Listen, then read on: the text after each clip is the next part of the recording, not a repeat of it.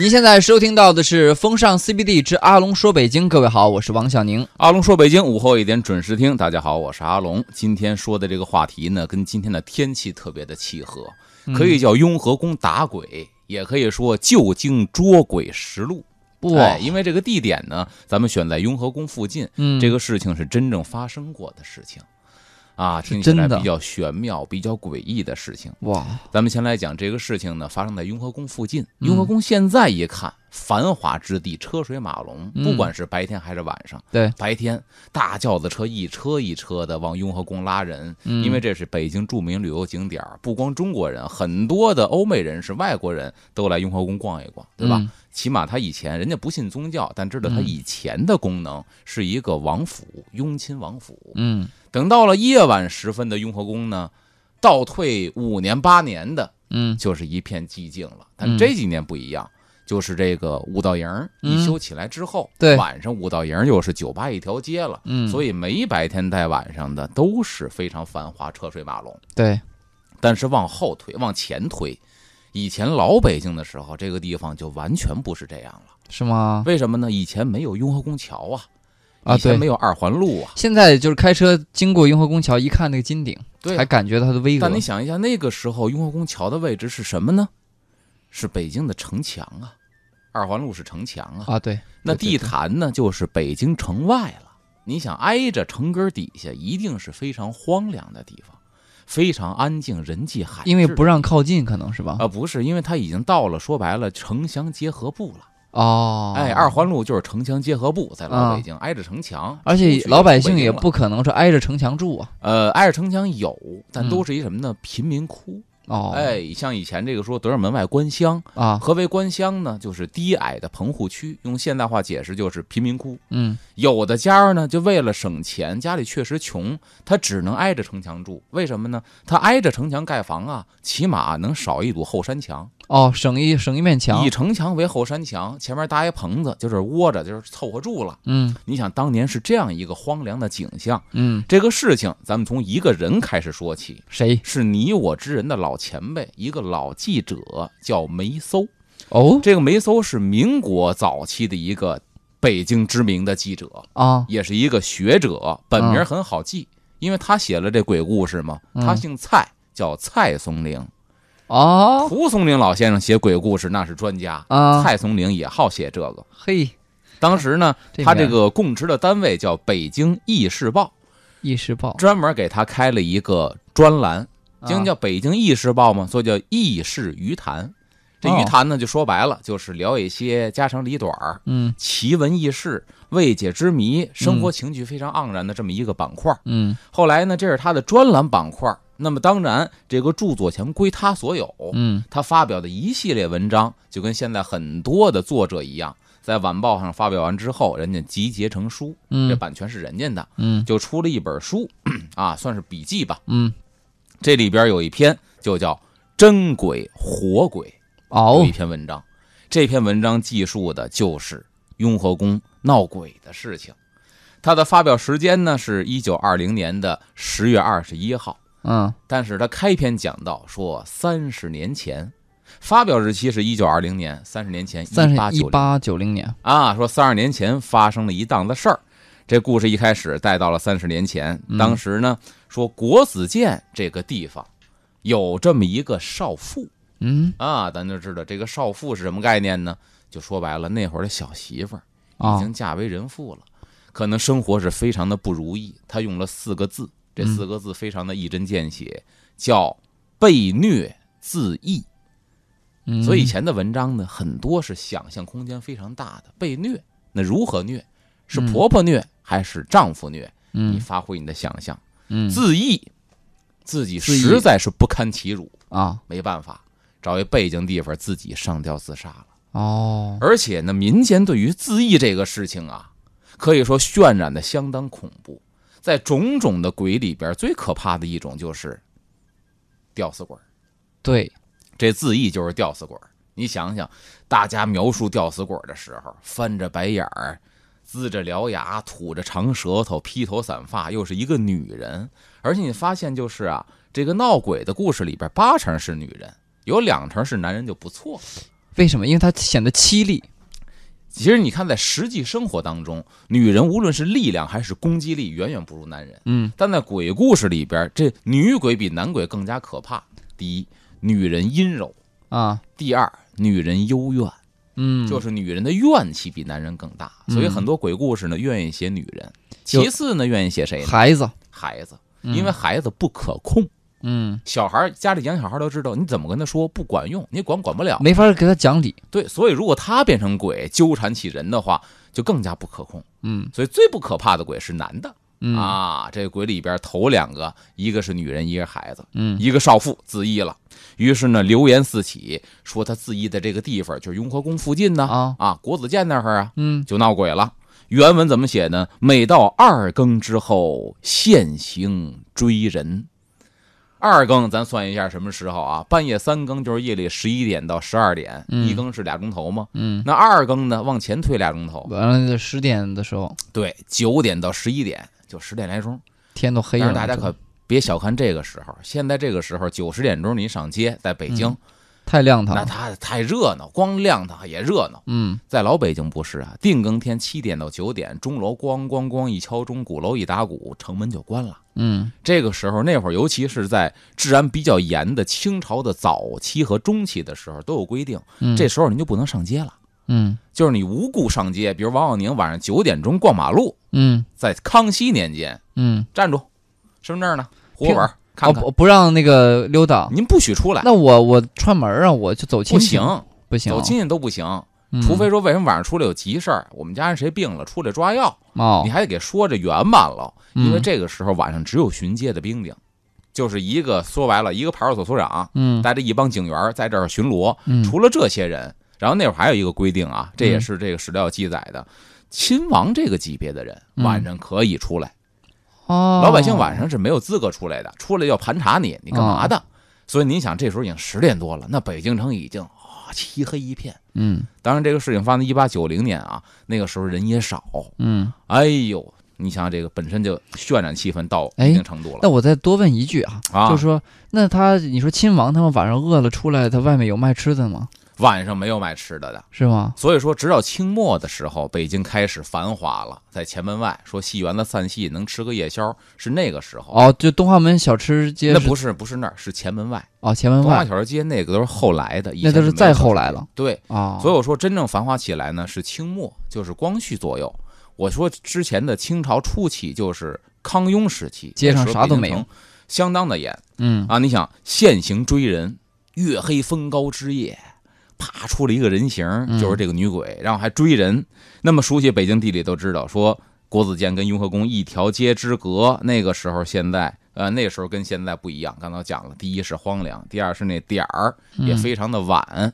那么这个说到了。这个事情发生在一八九零年，是清末嗯民国这段时间。那么呢，戒严就没有这么严了，街上就不是说没有行人了，嗯晚上有人出来了。嗯，但是在这个点儿出来的人，大多是什么人呢？什么人？做小买卖的人，哦，晚上卖个夜宵、白水羊头啊，啊，包括那个硬面儿波波，对，这些个人小商羊头肉小贩，嗯。亦或者是晚上啊好赌博、打个牌、夜归之人。哦，一般老百姓这点早睡觉了，嗯。所以都是这些个人。那么这鬼啪一出来，你想把人惊吓到，人的第一反应是什么？比如你卖硬面饽饽，你第一反应，那一定是把这筐啪一扔了，先要命啊！嗯不要钱了，卖白水羊头的先把桶一扔跑啊，嗯，就把财物往地下一扔，然后人就跑了。然后那鬼在那蹲着吃羊肉，对呀、是所以后来就报道这个事情 有蹊跷在哪儿呢？从来没有一个人被这鬼给弄死，哦，没被鬼给掐死。嗯，但是呢，这些商人也好，还是说玩牌回来也好，财物扔在地上总是不翼而飞。哦，看来这鬼是奔着吃的和钱来的，他没嗯掐死过人。这一下就觉得有些蹊跷了。嗯。哎，那么在雍和宫附近就住着一位，住着一位大汉。这个大汉呢，那个记者在他的文章写到说叫姓愣，嗯，你 看这名儿现在姓愣愣，但这个姓儿我估计不是真的，嗯。是他笔者写的这么一个代名词而已，嗯。叫愣长。嗯。长就是经常的长，嗯。愣长。那北京也北京人呢，喜欢管这种啊，就是仗义疏财啊，对吧？胆识过人的人称为爷，嗯，所以呢就管他叫愣爷。嗯这愣爷呢有本事，嗯什么本事呢？这本身是一个摔私交的出身。私交不是说咱俩私交甚好，嗯而是什么呢？就是私底下摔跤这俩字儿，哦私交嗯是这个出身。因为在清代的时候，这有一个历史的渊源，是嗯什么呢？清代的时候，本身有一个机构叫善普营，嗯善普营呢有一些专门养着的人叫专业的叫扑虎，嗯哎，这扑虎是干嘛的呢？就是宫廷摔跤。啊咱最熟悉的就是啊，看过韦小宝的都知道，啊韦小宝不就入了善普营吗？嗯对吧？帮助康熙擒鳌拜，当然这是一个正史记载。康熙智擒鳌拜的时候，就是用了宫廷善普营的扑虎，嗯就是用了宫廷摔跤手把鳌拜给擒在这儿，给拿下了。哦所以这些人是真实存在的。后来这些人呢，慢慢的流落民间了。嗯为什么呢？因为这个大清朝倒台了，嗯倒台之后就不会养这些皇家侍卫了，皇上都已经跑了。嗯那么这些人流落民间，在天桥一带卖艺，所以天桥留下一个什么说怎么说呢？北京的俗话叫“天桥的把式光说不练”。他为什么叫光说不练呢？嗯其实跟这铺户是有关系的。咱们进一段这个资讯，下节回来再给您详解。好，先进一段路况服务站，然后马上回到节目当中。好的，欢迎回来，这里是正在为您直播的风尚 CBD 阿龙说北京，我是王小宁。大家好，我是阿龙。然后咱说到这些呢，是宫廷善扑营的流落到民间天桥卖艺，留下一句话叫“光说不练，天桥的把式”。为什么这样呢？你在宫廷当差的时候，好吃好喝好待遇，嗯你练的一身功夫是为了保护皇上。嗯当皇上没有了，流落民间了，你靠你这身功夫呢，为了说摔跤给别人看，然后挣钱。但有一个问题，养家糊口不容易呀、嗯并且摔跤是一个重体力活儿，嗯对吧？你这吃又跟不上，不像当年的宫廷里边一样。嗯如果说你真的还像宫廷里边似的，上来咱就开始摔，啪啪啪一摔四个钟头，嗯你得吃多少饭？你吃没有这个粮食，你体力跟不上的情况下怎么办呢？我就只能这四个钟头用仨小时给你讲解嗯啊。当年我们在宫里边怎么样呢？怎么练？这招叫什么？那招叫什么？然后呢，用一个钟头给你摔一下，意思意思，还不是真摔。俩人嗯配合好了，哎，我一使绊你就过去啊，我一德和乐你就翻过去，还都使好了巧劲儿。嗯，因为真是猛的摔的话，你受不了，你没粮食肚子里头，嗯，所以叫光说不练。那是社会的情景下逼迫出来，没办法。哦，是这个意思。我是我有功夫，我天天练的话，我吃不饱，我怎么练呢？低血糖了。嗯所以呢，他是这么一个出身。这愣爷呢，算是有一身好功夫。哎，啊这愣爷有身好功夫呢，艺高人胆大。可巧这鬼有一天晚上就被愣爷给碰见了，哦，因为愣爷也住在这儿附近。说什么样呢？一天晚上，这愣长愣爷呀、背着一包袱，由打这国子监街着经过。嗯大家想一想，国子监街现在开了好多小店儿，对如果您想这小店全都没有，国子监街整个这个风貌啊，基本上跟清末保持的差不多，嗯它没有大的改造，包括东西两头的牌楼。您想想，旁边是古槐参天，都是古槐树。如果你想没有这些小店儿的话啊，嗯这条街是多么的瘆人！嗯，有怕就怕有埋伏。哎，这愣爷一个人背着包由打这儿过，然后噌楞，由打树后头窜出一个鬼来。嗯他写说这鬼呢是扑上来的，然后青面獠牙，十分的可怕，咵就往人家身上扑过来了。啊，你看这鬼的动作这么迅速，又是青面獠牙，可想这个鬼得多么的吓人，相貌之丑陋。嗯这一下扑上来了，本以为呢，这鬼本以为啊，这愣爷跟其他那些小商小贩一样，一抱脑袋，哎呀妈呀，扔下财物赶紧跑。嗯，没想到愣爷是练家子，他是有下意识的反应的。对，人家有应激反应，包袱没撒手，鬼扑过来都没用手，直接拿脚烫一脚就踹在鬼这心窝子上了，嗯一咕噜给踹出去，这鬼捂着心窝子站不起来了。啊，哎呦，这一下呢这，鬼怎么这么差？这愣爷一看，行，你起不来了，不能饶了你，不能让人跑了。过去骑在鬼身上，就拿着大拳头，嘡嘡嘡，一圈一圈打。而且那个时候，我觉得应该是很恐怖。为什么呢？嗯，因为他不认为那是一个人，他他可能会下狠手，对他也有点怕，对，所以他可能使劲儿用劲儿。你想那个扑魂那身强力壮，拳头跟那个小小酒坛那么大的，哈，打下去，我估计这个要是这个鬼可能也受不了了。所以说呀，这鬼打到最后啊，他叫上妈了。哎呀啊妈呀，救人呐！原文写喊救人，嗯这一下呢，这愣爷把手停住了，一琢磨不对呀，嗯为什么不对呢？你要是鬼的话，应该喊赶紧救鬼呀、嗯，你为什么喊救人呢？对，看来你是人，不是鬼。嗯哎，所以你应激反应才喊的是救人。嗯这一下呢，嚷嚷开了啊！街坊四邻全都听说了哦，国子监这鬼让愣爷给逮着了，啊还一顿的好打。嗯然后呢，就纷纷出来的看热闹，因为大晚上啊，嗯这好家伙，这叫声这么凄惨，嗯老百姓出来看热闹。大家看热闹之后说逮住了，有人拿着灯笼就出来了，嗯看看到底什么样。一看，哎呦妈，真吓人，一脑袋绿毛。然后愣爷说：“这小子，但我估计他不是鬼。”旁边说：“围起来，围起来！”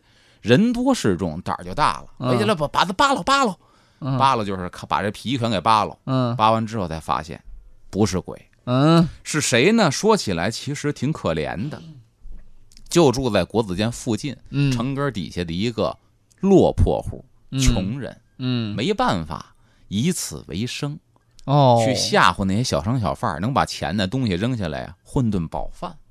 哎，所以呢，他这个自己的这个真鬼活鬼这文章里说是嗯。装鬼吓人，皆为劫掠财物。哦。也无奈，穷人呐，这个劫穷人，就为了生活。那咱说这个梅搜讲这段故事呢，是三十年开外的一个往事。但是这个事情呢，说为什么发生在这儿？刚才我说了，那个时候这儿不是什么？这个比较偏僻嘛，对人烟比较稀少，挨着城根儿快出城了。对但是说雍和宫这地方也比较诡异。首先，北京有一个胡同嗯叫有鬼胡同。嗯，哎，我没听，从来没听说过这有轨胡同呢，也是挨着城根儿底下。嗯这有轨胡同在哪儿呢？在现在新街口。新街口多繁华一地儿，嗯以前就是新街口附近挨着屎壳郎胡同，啊现在叫石刻亮胡同，啊有一个有轨胡同。啊为何叫有轨呢？也是因为这地方人烟稀少。因为当年新街口地区啊，属于穷西北套。用老百姓的话说，老北京话，穷西北套，嗯穷人住在那个地方啊啊，叫什么呢？叫什么？这个西北套穷人多，呃，草屋破房赛狗窝，啊有这么一句话。就那地方非常的穷，所以呢，一般的有钱人不爱往那儿走，啊，又非常的这个这个偏僻。嗯穷人呢，有时候穷则思变，他这个见财起意又有打劫的，嗯，所以告诉说有鬼胡同。哦后来呢，就觉得名儿不好听，就改了，叫油炸鬼胡同。嗯油炸鬼是北京的一道吃食，嗯炸油条嗯，叫油炸鬼儿啊。其实呢它以前叫油炸混儿。嘿，说秦桧害了岳飞，老百姓为了解这心头之恨，这嗯油条是两根盘在一块儿的。嗯说一个秦桧，一个秦桧他媳妇儿给拧在一块儿下油锅炸，叫嗯油炸桧儿。后来呢，谐音叫油炸鬼儿，就是油条，哦就把这油滚胡同呢改成了叫油炸鬼儿胡同。哦，后来呢，仨字不好说，就念成了油果胡同，把那炸给去掉了，油果胡同。啊油果啊，这胡同是油果胡同，以前叫有鬼胡同嘿，啊，这是一个说法，这是一个北京带鬼的。另外一个我要说的，就是雍和宫附近有一个个鬼门关胡同，就在国子监。是吗？对，现在去那胡同还在，就是名字改了，改成嗯什么了呢？叫官书院胡同。哦，原来你说的就是官书院胡同那小窄胡同紧挨着国子监，红墙还是我去过，漂亮，对吧？嗯，以前叫鬼门关胡同。这儿为什么叫鬼门关呢？可不是说像刚才一样说地处偏僻、劫道的多，那是一方面，它有一个真实的一个功用，所以叫鬼门关。嗯这功用是什么呢？真的很瘆人，因为以前呢，国子监里边是什么呀？里边有孔庙，嗯，对？吧？咱知道孔庙门前有上马石、下马石，就是碑啊，上马碑、下马碑，对，就是文官武将至死得下马下轿。这个这么说吧，孔圣人门前这算是境界。嗯，境界什么意思啊？你但凡街两头住的老百姓家里死人出殡，嗯这棺材不能从孔庙门前抬过去，嗯这是境界不允许的。嗯所以你要想走过去的话，从东往西，从西往东怎么办呢？只能走孔庙身后头，就是北边这小胡同。嗯，从哪儿进去啊？就是从关书院胡同绕到国学胡同，从那后身走，这哦儿，走棺材，嗯，所以叫鬼门关胡同。哦是这意思，哎，这地方确实有恐怖的习俗和传说。嗯，所以说，愣爷打鬼在国子监这个事情，它也是有根据的。哦，就就那个地方它就是人烟稀少，嗯，然后再加上有这么一个就是习俗对啊，就就阴差阳错就酿成了，对，而且还有一点，大家知道，这我一说，大家可能很多人通过武侠小说里知道这个事情。嗯正史当中记载啊，我是没看到特别详细的，都是一般的武侠小说里边。这地方为什么发生这么多诡异的故事呢？跟雍和宫有关系。雍和宫本身很诡异，诡异在哪儿？诡异在雍正当政之前是四阿哥住在雍和宫，对，但雍正当朝之后，他怎么当的这个朝？有人说他谋害了自己的亲爹康熙皇帝，当上的雍正，有这说法吧？就是电视剧里面演的嗯。那个，就是遗遗诏嘛，写的是传位十四阿哥，他给改成于四阿哥。把那个十加了一横，再加了个勾。对，这个是一传闻，为什么呢？因为清朝的这个诏书啊、圣旨啊是满汉双文的，嗯，汉文可以加一横、加一勾改成于字儿，但满文没法改啊，对，所以这是一个传说。嗯，还有一个大家这个甚嚣尘上的传说是什么呢？你肯定知道，是什么？沾杆处的血滴子，哦，多少的这个徐克的电影里边反映过这个东西。对，那个还拍成过就是电影嘛，然后就是那个一扔到天上，对，像飞碟一样，嗯咵套到脖子上，人家脑袋没了。嗯就是为了康这个雍正皇帝登基之后，以前干的丑事太多，嗯民间传说为了消灭这些个知道底细的人，包括那些个意图造反、图谋不轨的人，嗯。有这个血滴子是沾感处的一个秘密武器。嗯。也有人说呢，血滴子是一个秘密机构，他说的不是一个武器，嗯。反正就是取项上人头，如反掌官文、探囊取物一般，那么容易，想弄死你弄死你。嗯，所以你看，笼罩着这么阴森恐怖的传说，那这个事情发生在这儿也是有它的道理的。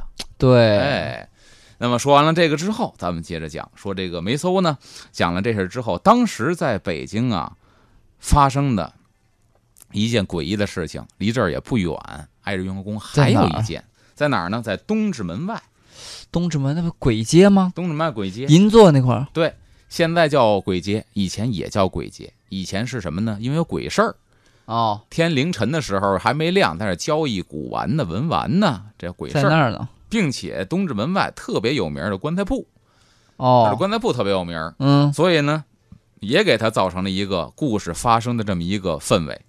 这个地方呢叫湖渠村，嗯现在没有了，全平了，高楼大厦了啊。一个名叫高升的男人，嗯记载他是什么呢？是逆子。何为逆子？打爹骂娘，嗯，这么一个不孝子孙，逆子。有一天呢，就举着菜刀，干嘛呀？举着追，杀自己的亲妈。那肯定是啊！失心疯啊。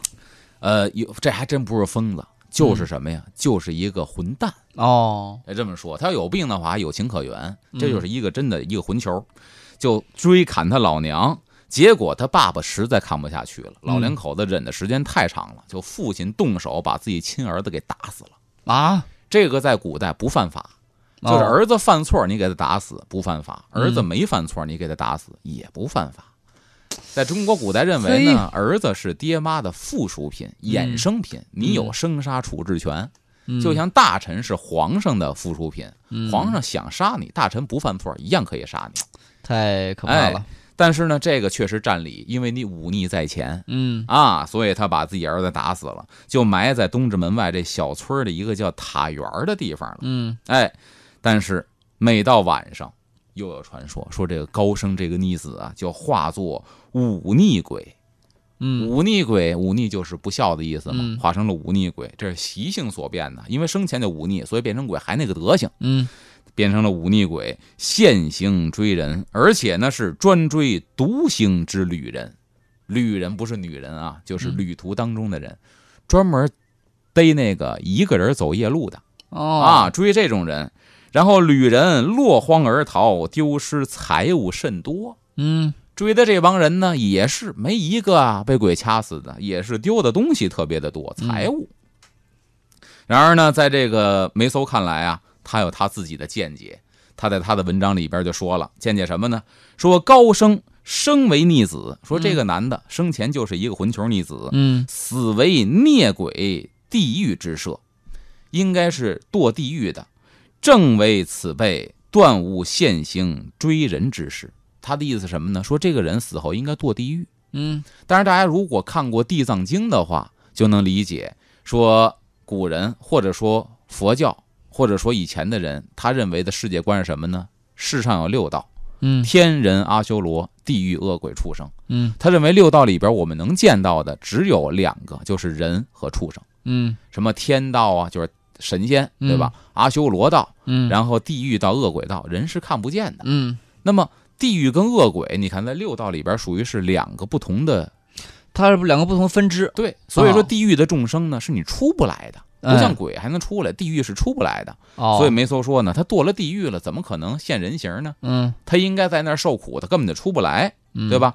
然后呢说，且鬼物劫财，尤为奇谈。你见哪个鬼是为了钱去的？这鬼是，那，这不是奇谈吗？对，考其行刑，恐与国子监之异鬼同出一辙。一想这个事儿啊，可能跟国子监那个传说中的吊死鬼儿啊，被那个愣爷打死打的那吊死鬼儿，可能是如出一辙，啊是同一档子事儿。哎，那到底是不是同一档子事儿呢？时间又到了，嗯咱们进一段资讯，下节回来接着说。好。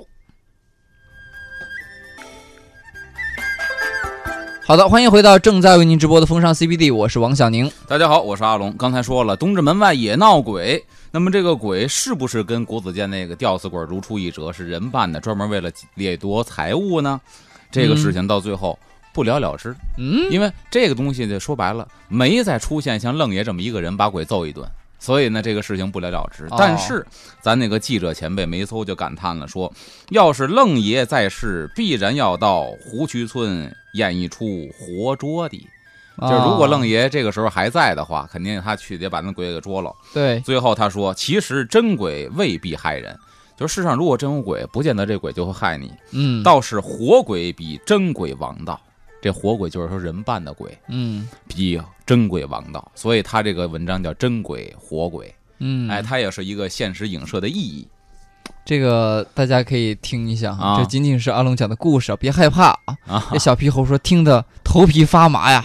我希望这如果是夜间节目的话，可能就更好了，这个气氛。对啊，现在下午阳气最重的时候不好。嗯咱接着说，刚才说国子监那边嗯愣爷雍和宫捉鬼，嗯，但咱引到一个习俗，雍和宫真有打鬼这一说，对吧？这是一个宗教仪式。对对对，咱先说这个老北京春节是哪天到哪天？现在我们过春节呢是七天长假，嗯七天过完春节算完了。嗯但老北京春节不是这样，一进腊月，喝了腊八粥就算春节了。嗯，对吧？因为当时呢，这腊八粥在雍和宫是一个很大的习俗啊，熬腊八粥，包括清朝的皇上喝的腊八粥不是御膳房熬的，嗯是雍和宫熬的。嗯熬完这锅粥呢，它有好几个锅，大锅、小锅，小锅是专门给这个上层人熬的。嗯第一锅出来之后，先供佛；嗯，第二碗盛出来，快马加鞭给送到紫禁城，皇上喝；嗯剩下的给亲王、郡王。嗯所以雍和宫担任着这么一个重要的职位，就是熬腊八粥。嗯从这天开始就开始过年了。啊那么现在北京人也是啊，您春节呃腊八期间去雍和宫，只要买张门票进去，都能白得一碗粥。嗯这习俗一直保留到现在，是恢复起来了。嗯，一直到什么时候呢？雍和宫打鬼。现在的雍和宫打鬼，我查雍和宫的史料是正月呃腊月二十八，嗯一直到正月过完，就是每天都在进行这个打鬼的表演。那么老北京也是，雍和宫打鬼表演完了，这个春节才算过完，嗯大概得过一个半月。这么长时间，很长时间，所以那会儿人也没什么事儿，不像现在天天你得上，是你从通州上到 CBD 上班去，没有这个说。啊所以呢，这个比较宽泛。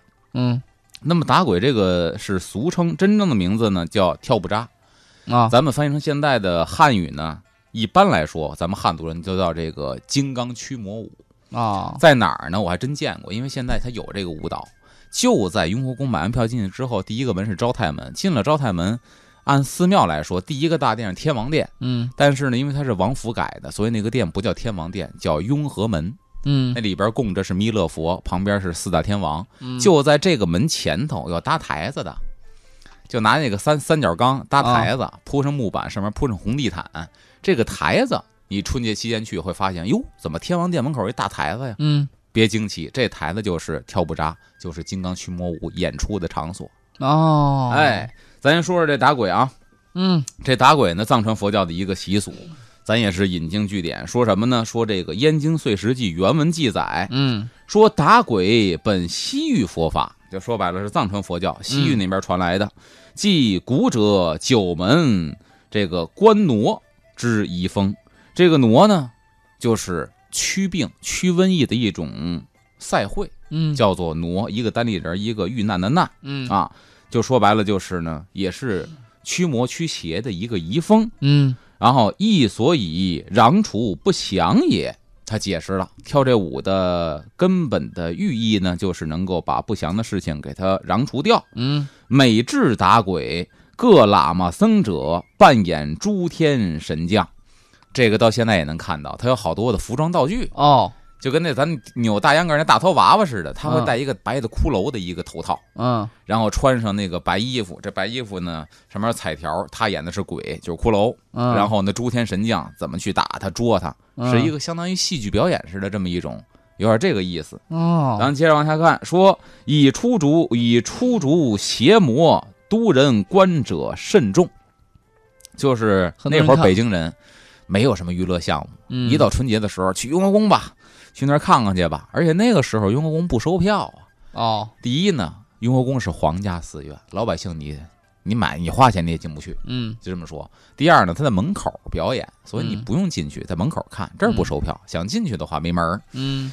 有万家空巷之风，好家伙，万人空巷全去了。朝廷重佛法，特遣意散逸大臣以临之。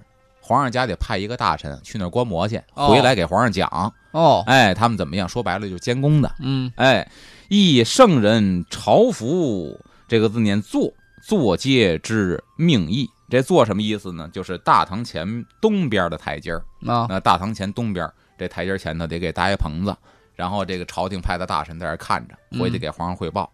这就属于是金刚伏魔舞。然后呢，跳不扎分为十三场。这么多。啊，非常多，而且呢，它还分三天。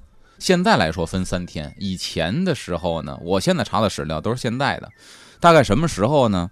从文革之后，是一九八一年，嗯。当时的住持是内蒙古的，嗯。内蒙古的一住持叫高全寿，嗯，高全寿住持他住持雍和宫的时候，开始恢复这个跳不扎，嗯。去辽宁的一个寺叫瑞英寺，嗯。我记得瑞英寺里边有僧人还记得当年跳不扎这个金刚伏魔舞是一个什么样的，然后开始恢复，大概在一九八几年，八六八七啊，就是八十年代末开始正式恢复这个金刚伏魔舞。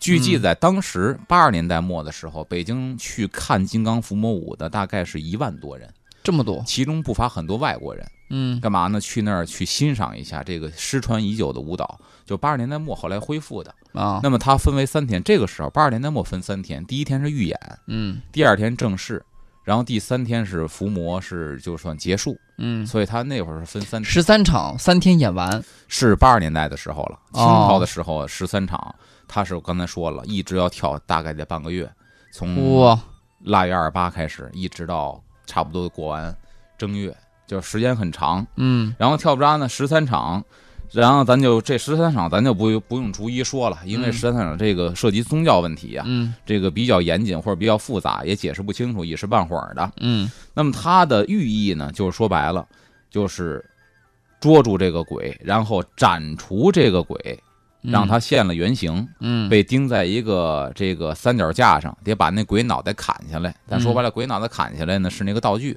嗯然后钉在一个三脚架上，嗯把这鬼脑袋给焚化。嗯到最后呢，就寓意这个鬼被捉完了，给弄死了，然后呢，天下太平，铲除不祥哦，就这么一个寓意。到现在基本上呢，也是恢复了，也是有这么一个环节，嗯。在雍和门前边有一个三脚架，嗯。也是把那鬼啪往上一戳，然后给点了。啊。啊，然后这事儿就 over 了。啊。啊，这是到现在还有的。那么当时民国之前呢，北京的这个黄四儿，就是现在北边的黄四儿啊，嗯对吧？还有这个黑寺，黑寺是皇城里边一个皇家寺院。嗯那么当时都有这个，一直到辛亥革命之后，经费不足，所以当时黄色、黑色没有了。辛亥革命之后，就剩下雍和宫这一家还在跳这个金刚伏魔舞。嗯然后新中国建立呢，到上个世纪末有史可查的唯一的一次，就是八十年代之前恢复之前唯一的一次，是一九五七年，事先认真排练了。嗯，然后呢，那个时候呢，只可惜那个时候没留下影像。嗯所以一直到到一九八一年的时候，高全寿主持才去辽宁重新学习这个舞。嗯那近几年开始恢复了。所以我觉得这个梅搜在写这个事儿的时候也感叹，说这个愣爷敢在这个国子监捉鬼，说是不是也是当年在万人空巷看雍和宫打鬼这个表演的时候，人群当中站着一员大汉，可能就是当年的愣爷。对，当年愣爷看着雍和宫这帮这个跳这个金刚伏魔舞嗯，啊，诸天神将在这捉鬼，嗯然后让自己热血沸腾。对一直有一天自己真的在黑胡同里碰到鬼，才敢出手将这个鬼一拳打倒在地。而且像你说的这个金刚伏魔舞，这里边这个舞步是不是就有些玄机呢？我们也不得而知了。嗯，搞不好这个愣爷就可能是模仿了这个舞步，是不是？然后呢，就助他神威。哎，这也是故事里边的一个嗯吸引人的地方。对，，所以说这就是咱说的雍和宫的这个打鬼，嗯对吧？那么除了这个雍和宫打鬼之外呢，下边咱们说的这个吉安界说的有捉鬼实录嘛，嗯。咱就把这话题给支出去，嗯。说一档子什么事儿呢？说一档子同一时期，也是这个雍和宫国子监旁边闹鬼的嗯同一时期，一八九零年。啊。这个时候，在中国南方江苏那边嗯。捉到了一只真鬼，嗯，哎，这这报上来了吗？这事儿？哎，这事儿是当时有这个记载的，也是有嗯古籍记载。这真鬼到底什么样呢？咱先开一头，还有一分钟，咱开一头。嗯说这个事情呢是发生在江苏泰兴北区叫张家河，嗯有一个捉鬼的事情，被民国的教育家、文学家叫汪痛臣嗯给记录在了《苦留花馆杂记》当中，嗯，就是有古书记载它。嗯这是一回呢捉鬼的事情，而且呢，这次闹的鬼啊，他不像愣爷那个说是一个吊死鬼儿，但是也巧了，她也是一个妇女，啊，是一个张姓农妇，嗯一个姓张的农村妇女，嗯在她身上发生的一件事情，啊，这事情是怎么回事呢？就是怎么说呢？鬼故事的一个传统套路。嗯有一天，这个农村妇女突然被鬼缠身了。嗯然后这鬼就天天折腾她，骚扰他，以至于不堪其扰，到最后家人合力把这鬼给捉住了。这鬼到底什么样呢？咱们下节回来给大家说。好。欢迎回来，这里是风尚 CBD 的直播现场，我是王小宁。大家好，我是阿龙。咱说到这个姓张的农村妇女呢，在八九月间，农历八九月间初秋的时候，嗯在田里边干活。原文说：“忽见一五十余岁之老妇，一个五十多岁老太太，手持破衣，强妇代换。什么意思呢？拿着破衣服，强让这个妇女啊，张氏妇女啊，帮她洗衣服。嗯然后这张氏妇女呢，是力拒之而去，给拒绝了，嗯断然拒绝，然后拂袖而去，回家了。但是以为回家就没事儿了吗？嗯事情来了，说此鬼既不离父左右，寝食亦必与共，跟家里了。啊，睡觉就在在你枕边，吃饭就在在你桌子边上。那多瘆得慌啊！睡觉有旁边人看着，对，吃饭有人旁边看着，他跟家里人说，但是最奇怪的是，家里人面面相觑，谁也没看到这个东西，看不见只。有他自己说：“我看到这老妇女跟着我。”嗯还说什么呢？说这个这个此鬼不离他吗？然后鬼来时高仅尺许，形状如猴。来的时候一尺来高，像一个猴一样。然后呢，所谓老妇者，亦顷可见之变态耳。说白了，一个一尺多像小猴一样的东西，嗯瞬间变成一老太太，瞬间又变回去。嗯这是这个张氏妇女，农村妇女她的口述。嗯那么这个时候，家里人开始想了：哦，既然他看到，咱看不到，咱们呢就帮助这个妇女，咱们逮鬼。家里人要帮助他逮鬼。嗯那么农村有一个传说，说鬼怕渔网，拿渔网能逮住鬼，就好像那个探墓那带黑驴蹄子一样。嗯说僵尸怕这个，他说鬼怕渔网，咱拿这个逮他。怎么逮呢？咱把这渔网啊给粘在这屋门口，嗯，哎，但凡有东西进来或出去，应该能粘在渔网上，对吧？嗯咱先给粘好了，咱就夜里守着。说底夜就是到了深夜了，嗯复呼大呼鬼至，这农村妇女突然就喊起来：“鬼来啦！鬼来啦！”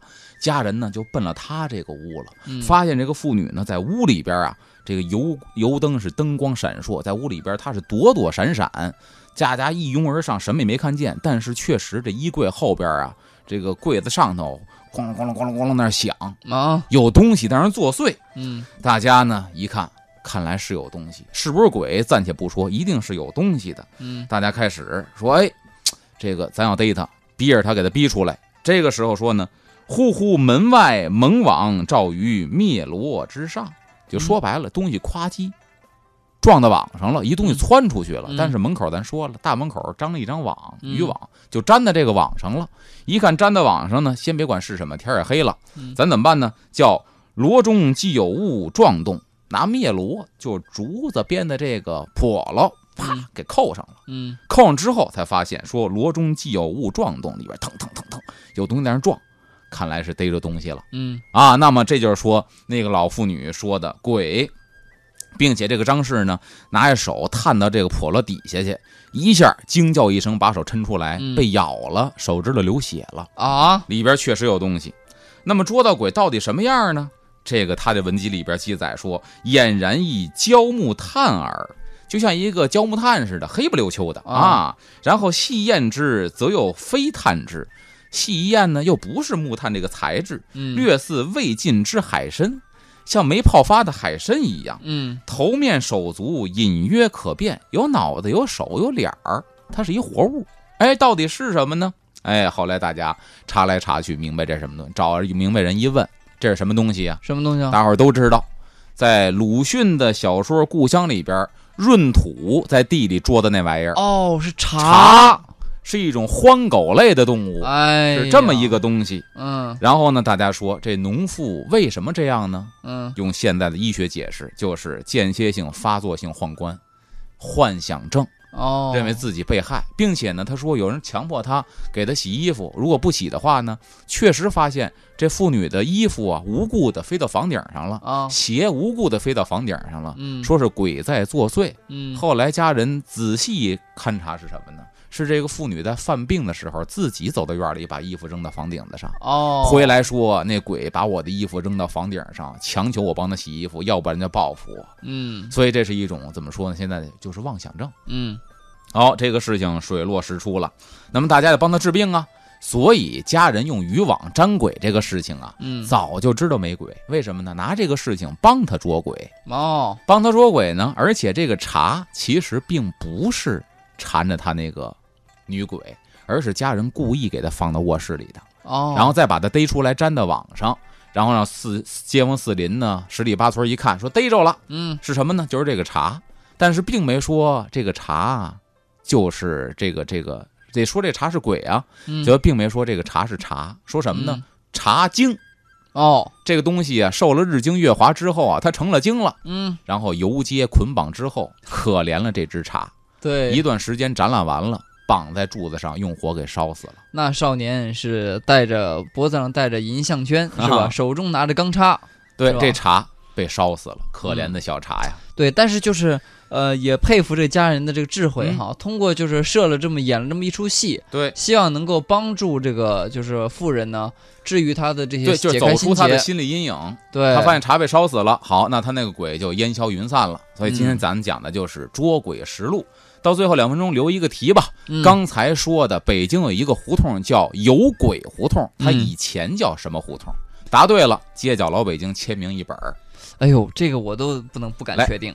呃，请各位现在速速的关注都市之声的公众微信账号，然后最快答对那位听友将获得阿龙签名的这个《街角老北京》图书一本哈。对，有鬼胡同，有鬼它后来有，两个名字，有两个名字呢，是一个是仨字儿的，一个是俩字儿的。您随便答出一个来都可以，嗯，这两个随便答对一个都可以。哦，对对对对对，我已经明白了，现在就坐等这个第一个正确答案的出炉。乐童涵涵说：“鬼门关胡同，对不，对那是鬼门关是关书院，是国子监的。我说是哪儿呢？新街口附近，在那屎壳郎胡同附近有一个有鬼胡同。这有鬼胡同以前还叫什么？还叫什么呢？对有鬼胡同后来演变了，嗯说不好听，叫什么胡同了呢？哎，我看看啊，现在大家陆陆续续的已经在作答了。嗯，呃，问问阿龙，油炸鬼对不对？哦，对了，一个油炸鬼儿，一个是油果儿。我说了，两个只要答对一个就可以，就是油油炸鬼儿。啊，油炸鬼胡同或者油果胡同都行，是吧？对，我来，我看看啊，我扫一眼，往下串串串串串串串串串，第一个答对的，对吧？这位听友叫做秩序，应该是来自丰台的一位听友。嗯，啊，请您把这个姓名、电话还有收快递的地址发送到文字哈，到我们的这个微信平台上来。恭喜您获得我们的奖品一份儿。嗯，好，今天呢，看看时间，风尚 CBD 节目也就是这样了，我们下期再见了，再见。拜拜。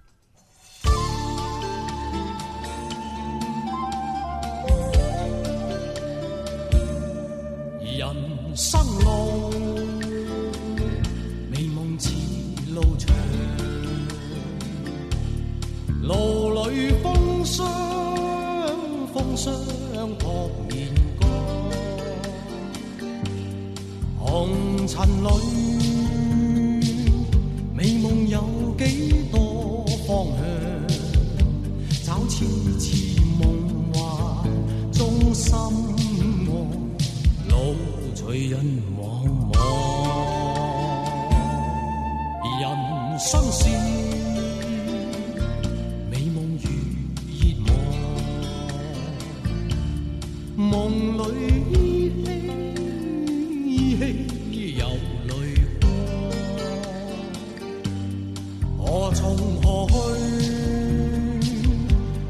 我心中方向。